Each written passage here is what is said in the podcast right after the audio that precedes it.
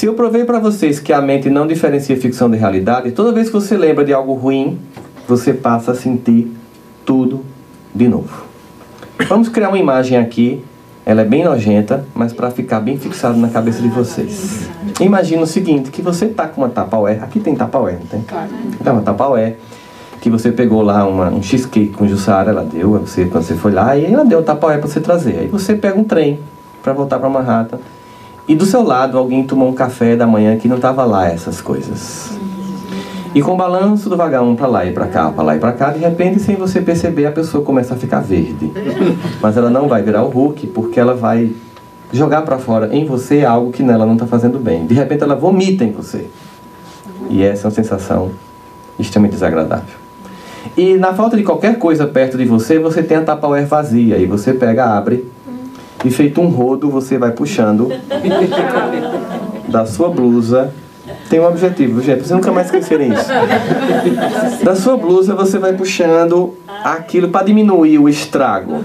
Aí você fecha, porque a tapaué não é sua, você vai devolver para Jussara, obviamente.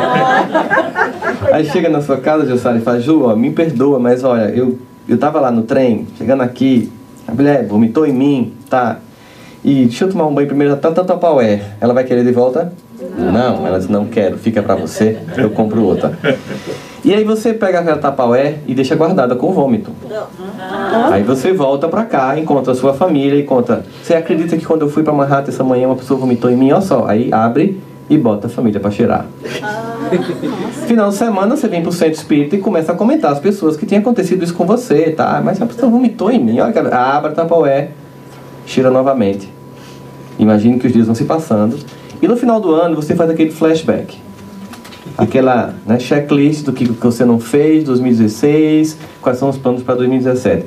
Apesar de Santo Agostinho, no Livro dos Espíritos, recomendar que a gente faça isso toda noite antes de dormir, a gente só costuma fazer no final do ano. Por isso que não dá certo. Né? Porque plano de fim de ano para um ano inteiro tem que ser diariamente.